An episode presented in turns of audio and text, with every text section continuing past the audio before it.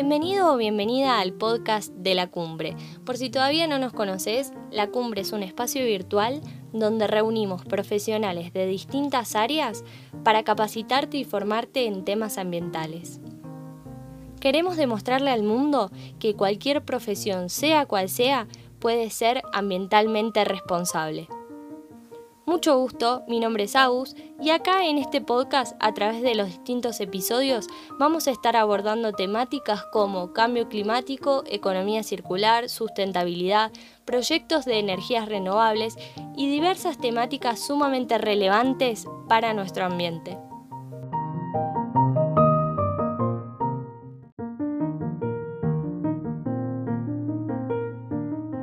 Bienvenidos al noveno episodio del podcast de la cumbre. Como siempre, te propongo que me regales un rato de tu tiempo mientras das un paseo o acomodas tu casa, que yo por mi parte, mediante información verificada, te voy a estar contando un poco sobre la importancia del derecho ambiental. Además, vamos a estar hablando sobre una nueva herramienta jurídica regional en materia ambiental, es decir, el Acuerdo de Escazú. También contamos con la participación especial de una abogada argentina que nos va a estar dando su punto de vista. Como ha ocurrido en el resto del mundo, el surgimiento del derecho ambiental argentino resultó coincidente e influenciado por los resultados de la primera conferencia de las Naciones Unidas sobre el medio ambiente llevado a cabo en Estocolmo en 1972. En cuanto a su naturaleza, algunos autores sostienen que estamos frente a una verdadera rama del derecho y otros, en cambio, opinan que el derecho ambiental constituye una especialización jurídica que atraviesa transversalmente a las ramas clásicas, por ejemplo, el derecho civil, el penal, el administrativo, el laboral, etc. Asimismo, debemos tener en cuenta que el derecho a la información es considerado un derecho humano la libertad informativa, cuyo ejercicio comienza en el individuo, tiene, a diferencia del resto de los derechos individuales, como pueden ser comerciar, transitar, aprender, asociarse, entre otros, trascendencia social. Te menciono el derecho a la información ya que más tarde vamos a estar viendo la relación directa que éste tiene con el ambiente.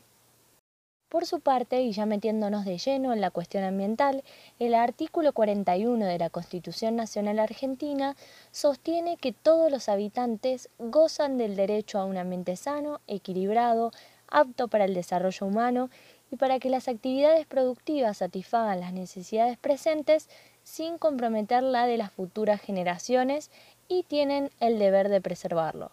El daño ambiental, continúa el artículo, generará prioritariamente la obligación de recomponer según lo establezca la ley. Es decir, que estamos hablando de un derecho similar a la educación, a la salud y a la libertad, pero la diferencia radica en que estos son derechos individuales, mientras que el derecho al ambiente es uno de carácter colectivo.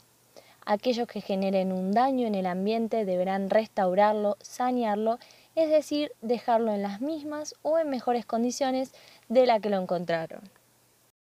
Es verdad que el Congreso de la Nación ha dictado algunas normas de presupuestos mínimos en lo relativo al ambiente, como lo son la Ley General del Ambiente, la Ley de Bosques y la Ley de Glaciares. Pero si hasta este momento no lo conocías, quizás puede que te haya resultado incongruente escuchar las palabras que promulga el artículo 41 o bien algún artículo de la Constitución del país latinoamericano en el que vivas con respecto a la realidad. Fracking, desmontes, deforestación, negociados que se esconden detrás de miles de hectáreas arrasadas por el fuego, proyectos de mega minería, miles de basurales a cielo abierto, ríos contaminados, ganadería extensiva y así podría continuar por un buen rato. Porque sí, porque la mayoría de las veces tenemos en nuestro poder las leyes necesarias, pero el problema es que en términos generales estas no trascienden el papel.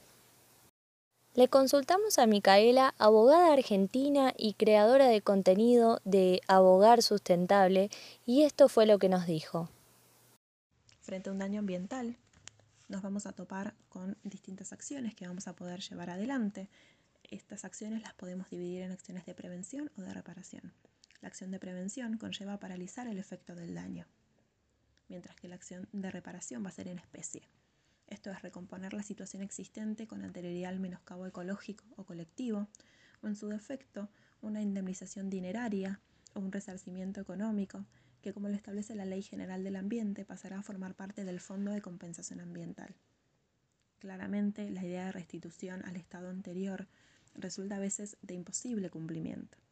La vía preventiva por excelencia y la que se destaca es la acción expedita y rápida del amparo.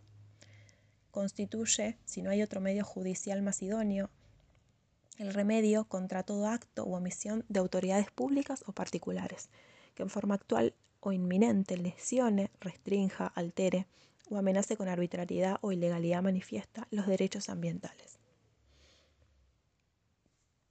Como te anticipé anteriormente, vamos a estar hablando del Acuerdo de Escazú, que es el primer acuerdo multilateral ambiental de América Latina y el Caribe. Este se trata de un acuerdo que establece un importante vínculo entre derechos humanos y ambiente, en especial porque hace foco en el derecho de los grupos más vulnerables. En este sentido, es importante hacer hincapié en que este acuerdo no aborda los temas que habitualmente estamos acostumbrados a conocer en cuestiones ambientales, como por ejemplo lo puede ser la conservación de la biodiversidad, sino que es un acuerdo basado en derechos. El Acuerdo de Escazú toma como punto de partida la Declaración sobre el Medio Ambiente y el Desarrollo, dictado en Río de Janeiro en 1992. Esta declaración sostiene que el mejor modo de abordar las cuestiones ambientales es con la participación de todos los ciudadanos interesados en el nivel que corresponda. Además, pone el foco en el derecho de acceso adecuado a la información sobre ambiente. Los principales lineamientos del Acuerdo de Escazú son 1 que los ciudadanos podamos participar de la toma de decisiones que realizan los gobiernos en materia ambiental. 2. Para que lo anterior suceda, los gobiernos deben garantizar el acceso a la información ambiental. Podremos entonces exigir la rendición de cuentas sobre temas ambientales. 3. Además, obliga a los estados a reconocer, respetar y proteger el derecho de las personas y de las organizaciones que defienden el ambiente. ¿Por qué surge este acuerdo? Básicamente porque los países de la región comenzaron a ver que efectivamente existen problemas con respecto a que las personas puedan ejercer sus derechos vinculados a los temas ambientales, esto es, pedir información, poder participar en procesos de evaluación de impacto ambiental y que su participación sea efectivamente considerada. Según Defensores del Mañana, un reporte publicado por la organización internacional Global Witness, que registra los asesinatos y desapariciones forzadas de personas defensoras de la tierra y el ambiente, los crímenes se cometen por causas que están en contra de intereses privados o públicos de proyectos de extracción y explotación de recursos, muchos de los cuales, ojo, quedan impunes. En este reporte se avistó un nuevo récord para el 2019. 212 personas fueron asesinadas por defender los derechos humanos, sus tierras y el ambiente, convirtiéndose en el año con la mayor cantidad de asesinatos desde que la organización inició los registros en el 2012. En 2019, más de dos tercios de los homicidios se produjeron en América Latina, que se ha clasificado como la región más afectada desde que Global Witness comenzó a publicar datos. Países como Perú, Colombia y Brasil son considerados los más peligrosos de la región. En este sentido, el artículo 8 del acuerdo sostiene que cada parte deberá garantizar un entorno seguro y propicio en el que las personas, grupos y organizaciones que defiendan los derechos humanos en asuntos ambientales puedan actuar sin amenazas, restricciones e inseguridad. Se puede decir que aunque el Acuerdo de Escazú es una herramienta bastante novedosa y actual, tuvo un largo camino de negociación, empezó en 2012 en Río de Janeiro, donde se dio inicio al proceso de exploración sobre la viabilidad de un instrumento regional, Luego, de 2012 a 2014, se llevaron a cabo cuatro reuniones preparatorias y la apertura del proceso de negociación. De 2014 al 2018 se desarrolló el comité de negociación. Como resultado, el 4 de marzo de 2018 se firmó el acuerdo y el pasado 22 de abril de 2021, justamente coincidiendo con el Día Mundial de la Tierra, por fin entró en vigor. Algo sumamente interesante y destacable de este acuerdo regional es que en su proceso de negociación contó con la participación de la sociedad civil. ¿Sabías que de los 33 países que conforman América Latina y el Caribe, solo 24 han firmado el acuerdo de Escazú y solamente 12 lo han ratificado? Esto quiere decir que solo tendrá incidencia y efectividad en los 12 países que han firmado su ratificación.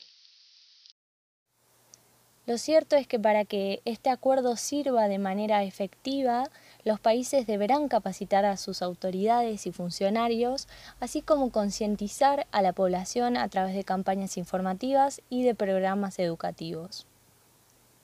En este sentido, existe en Argentina la reciente ley Yolanda, sancionada en diciembre de 2020, que le debe su nombre a Yolanda Ortiz, doctora en química argentina y la primera secretaria de Recursos Naturales y Ambiente Humano de Argentina. Además, fue la primera mujer en ocupar un puesto de tal magnitud en América Latina. Esta ley es equivalente a lo que hoy conocemos como la ley Micaela en temas de género, en este caso aplicado a la educación ambiental. Es una ley que solicita y exige a todos los funcionarios públicos de todos los niveles una formación integral en temas ambientales. La implementación de una ley como esta es sumamente importante, ya que la capacitación en temas ambientales permite involucrar los conocimientos pertinentes a la hora de tomar decisiones, de pensar un proyecto, una política o un programa de desarrollo. El temario mínimo incluye temas como los Objetivos de Desarrollo Sostenible, conocidos como ODS de cara al 2030, cambio climático, así como biodiversidad y gestión integral de residuos sólidos urbanos. En Argentina creo que tenemos eh, un objetivo pendiente y es tornar eficaces todas las normas que ya tenemos. Tenemos muchísimas normas ambientales, creo que hay que fortalecer su cumplimiento, su aplicabilidad, esto va a ser importante para nuestro progreso, siempre cuidando la equidad social, la justicia social, mientras preservamos el ambiente. Es importante cuando superemos toda la crisis que vivimos el año pasado, durante el 2020, em, crear empleo, eh, apoyar empresas, industrias, todo esto con base a inversiones sustentables, siguiendo estándares de producción y consumo sostenibles, planificando y pensando en las generaciones futuras también. Y para ir cerrando este episodio queremos hacer hincapié en la enorme importancia que tiene el derecho como instrumento para proteger el ambiente. Es fundamental que cada vez contemos con más especialistas en materia jurídica que aborden lo ambiental, que se capaciten en problemáticas ambientales y que defiendan causas que nos afectan a todos como sociedad en conjunto.